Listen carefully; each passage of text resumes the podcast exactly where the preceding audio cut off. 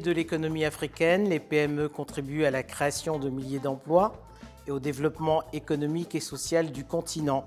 Cependant, elles sont confrontées à de nombreux défis, notamment l'accès au financement, qui entravent leur compétitivité et leur rentabilité. Garantir leur croissance contribuerait à l'augmentation du PIB dans la majorité des pays en voie de développement. Linda Finkwasi, bonjour. Bonjour Denise. Selon la Banque africaine de développement, la BAD, les PME représenteraient environ 90% du tissu économique et elles contribuent à 60% des emplois sur le continent. Comment expliquer qu'elles ne soient pas mieux accompagnées financièrement pour garantir leur croissance? Alors il s'agit ici d'un manque de, compétences techniques et stratégiques au niveau des PME et aussi une compréhension pratique de leur écosystème ce qu'on réalise vraiment de plus en plus sur le continent, c'est que nous avons une poussée de naissance de PME, simplement parce que les PME ont envie de se créer et d'exister, sans pour autant comprendre leur écosystème, leur valeur ajoutée et l'impact sociétal qu'elles doivent avoir. Et on se rend compte que naturellement, elles sont créées, elles existent, mais elles ont un manque, un déficit en compétences, un déficit en compréhension et en agilité du secteur ce qui naturellement ne crée pas une, croissance économique ou un accompagnement financier pour leur permettre de développer leurs différentes entreprises. Alors les défis auxquels font face les PME ne sont pas que d'ordre financier, car les institutions financières estiment qu'en les soutenant, elles courent de gros risques. Euh, les PME sont également confrontées à des obstacles réglementaires et administratifs. C'est assez paradoxal que les États ne, règlent pas ces questions administratives, puisque les PME génèrent des emplois. Oui, les PME génèrent des emplois. La question administrative n'est toujours pas réglée, mais c'est encore le gros problème ici de compétences. On se rend compte qu'on a énormément d'institutions euh, institutionnelles, si je peux le dire ainsi, qui sont créées pour l'accompagnement des PME, mais elles sont focalisées sur l'accès au financement. Et quand on discute PME sur le continent, vous verrez que tout le monde vous parlera d'accès au financement et moins de réglementation et d'accompagnement administratif. Ce qui signifie que, par exemple, une PME peut être créée. Après six mois, neuf mois, elle n'a toujours pas de déclaration fiscale ou de compréhension de l'état financier. Et une fois qu'elle rencontre un comptable, par exemple, vraiment très pur et clair ici, elle, on lui dirait, par exemple, écoutez, fermez votre PME, par exemple. Si vous n'arrivez pas à rendre des états financiers, créez-en une nouvelle et vous continuez ainsi. Donc voilà le volet ici qui, crée le problème de l'administration. Et c'est vraiment ces différents points qui doivent être revus est mieux compris par les institutions d'accompagnement, les agences d'accompagnement des PME et leur donner les informations clés et claires dès le démarrage et la création de ces PME. Donc, comme vous le disiez, oui, c'est paradoxal, mais on ferait mieux de se contenter un peu plus sur le volet administratif et réglementaire, ainsi que le volet compétences, avant de vouloir accéder à un financement quelconque. Mais alors, pourquoi ces agences d'accompagnement ont-elles failli? Je ne peux pas comprendre qu'après un nombre d'années de subventions de plusieurs agences pour l'accompagnement des PME, on soit toujours au même stade. Donc ici, mon point de vue ici, c'est que l'accompagnement a failli au point de l'administration et de la réglementation pour pouvoir accompagner les PME. On se rend compte en Côte d'Ivoire aujourd'hui que l'État, dans son plan, euh, son plan national de développement, a complètement changé de technique en ce qui concerne l'accompagnement du secteur privé et a décidé de mettre un point d'honneur sur le volet administratif, réglementaire et financier. Donc euh, certains diraient qu'ils ont compris que la, grosse problématique était située au niveau administratif. Donc euh, nous espérons que dans les trois ou cinq prochaines années, on verra un gros changement. Et d'où pourrait venir le déclic, selon vous? D'où devrait-il venir? Je dis souvent que ça doit venir de... C'est un changement d'état d'esprit.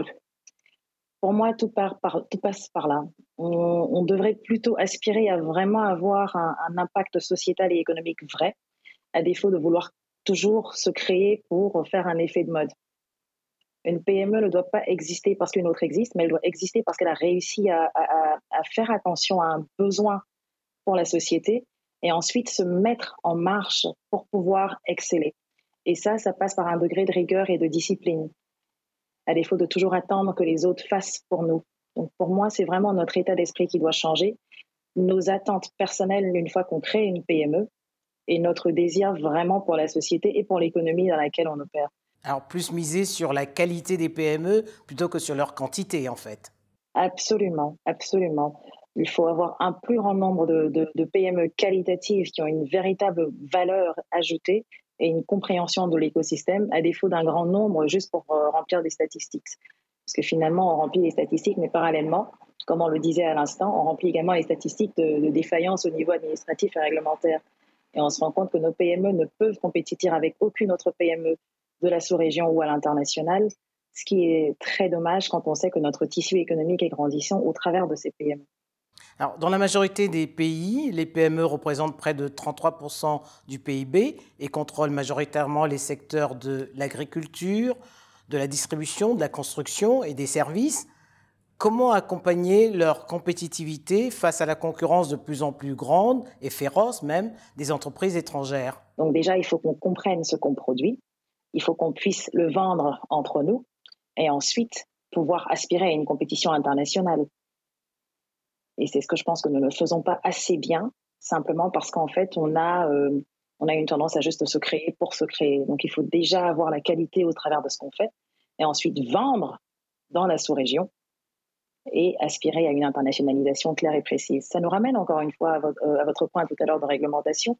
Il faudrait que nos États également mettent des quotas et des, réglementations dans le sens d'accompagnement de nos PME pour qu'elles puissent également se vendre à l'international et qu'il y ait une capacité d'accepter les PME locales à tous les différents appels d'offres euh, de nos pays, à défaut de toujours ouvrir pour des entreprises étrangères qui ont la même plus-value que nos PME locales.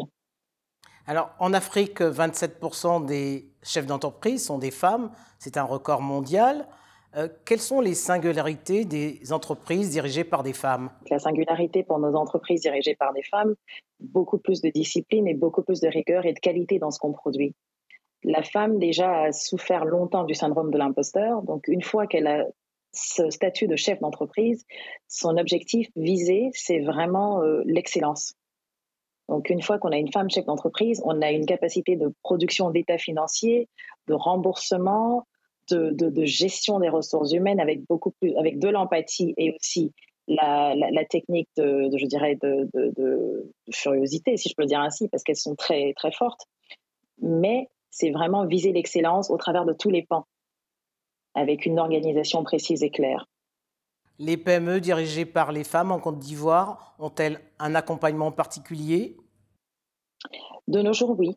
Euh, en Côte d'Ivoire, les PME ont beaucoup souffert, surtout les PME dirigées par des femmes, parce qu'elles étaient majoritairement dans le secteur de l'agriculture et qui était bon, ben, un secteur où on se disait euh, naturellement le secteur de l'agriculture est rentable, il euh, contribue pleinement à l'essor et à la croissance économique de la Côte d'Ivoire. On n'a pas vraiment besoin de l'accompagner en tant que tel parce que naturellement il est productif. Donc ces femmes souffraient énormément d'un manque d'accompagnement parce qu'elles produisaient sans pour, autant avoir d'amélioration dans les méthodes de production et dans les méthodes de travail et les mécanismes également de travail. Aujourd'hui, on a une plus-value. Les femmes ont un accompagnement financier, un accompagnement des banques et un accompagnement également de toutes les institutions internationales qui majoritairement ont mis un point d'accent ou un point d'honneur sur le développement et l'autonomisation de la femme. Donc, euh, depuis les trois dernières années en Côte d'Ivoire, on a vraiment euh, un nombre grandissant d'entreprises dirigées par des femmes. Et on voit également des femmes à la tête d'instituts financiers et de banques qui naturellement comprennent un peu plus notre écosystème et, euh, favorisent euh, le développement des femmes chefs d'entreprise ou dirigeantes. La dimension RSE est aujourd'hui exigée au sein de plusieurs entreprises. Hein. C'est un défi supplémentaire pour les PME. Ont-elles les moyens de le relever? Les PME de nos jours ont, le moyen de relever la, dimension RSE. Et c'est pour cela que je parlais tout à l'heure d'amélioration de compétences, de compréhension et surtout de, changement d'esprit. Si on se souvient bien, la RSE, comme la formation il y a 5-6 ans, représentait des volets peu nécessaires pour les entreprises sur notre continent et qui n'étaient vraiment pas regardés. Aujourd'hui, on se rend compte que la valeur ajoutée sociétale, économique passe par la RSE. Donc, naturellement, toute PME a besoin d'être accompagnée, a besoin de comprendre à quelle, empreinte ou à quel pourcentage elle contribue au développement de la RSE de la société pour pouvoir exceller. Selon moi, une entreprise qui a 60%, qui a un regard à 60% vers sa RSE est une entreprise à succès. Pour la majorité des pays en voie de, développement, on vient de le dire, hein, euh, les PME sont au cœur de la croissance économique et sociale, mais se pose également la question du secteur informel, vous le releviez euh, au début de cet entretien, qui crée également des milliers d'emplois et génère des revenus en dehors de toute statistique. Hein. Comment régler cette question? Ben, Vraiment, la question de l'informel est un, est un gros souci, si je peux le dire ainsi. Et euh, pour pouvoir pallier à ce souci, je pense qu'il faut déjà commencer à avoir des formations adaptées pour le secteur informel et des formations adaptées pour le secteur formel. Trop souvent, on associait le même type de formation pour le secteur formel et le secteur informel. On dit que c'est pas le même, le même type de monde, si on peut le dire ainsi. Les compréhensions, les attentes, les activités sont totalement différentes. Et, euh, la, langue parlée est même différente. Ce qu'on remarque, par exemple, en Côte d'Ivoire, euh, avec euh, certaines institutions internationales, donc notamment ONU Femmes, qui travaillent énormément avec les femmes dans l'informel, c'est de leur montrer la plus-value de pouvoir sortir de l'informel. Les économies qu'elles font, par exemple, ou pour lesquelles on ne peut avoir aucune statistique, c'est de les diriger vers des institutions financières ou des banques qui ont capacité à pouvoir leur permettre de comprendre leurs épargnes, de comprendre la gestion de la petite caisse et comment est-ce qu'au quotidien, elles peuvent évoluer une fois qu'elles basculent de l'informel vers le formel. Donc tout est une question de compréhension, d'information et d'apprentissage, mais en utilisant les méthodes adaptées. Linda Finkwasi, euh, aux dirigeants qui vous écoutent, quels seraient les deux conseils que vous leur donneriez pour réformer justement le secteur des PME De prime abord, c'est vraiment d'essayer de comprendre le secteur des PME. Toutes les PME ne sont pas les mêmes. Et pour pouvoir accompagner le secteur des PME, il faut une véritable analyse de l'écosystème et une compréhension de cet écosystème. Les besoins de toutes les PME ne sont pas axés financement. Elles sont les besoins peuvent être axés développement, compétences. Donc, il faut véritablement comprendre cet écosystème. Deuxième conseil, c'est de donner la chance aux PME de pouvoir répondre à ces appels d'offres et de montrer leurs valeurs et ce qu'elles savent faire. Et c'est seulement comme ça qu'on pourra permettre à ces PME de grandir, de créer des champions et des championnes nationales qui, elles aussi, pourront passer l'échelle à, d'autres PME. Linda Finkwasi, merci. Merci infiniment, Denise.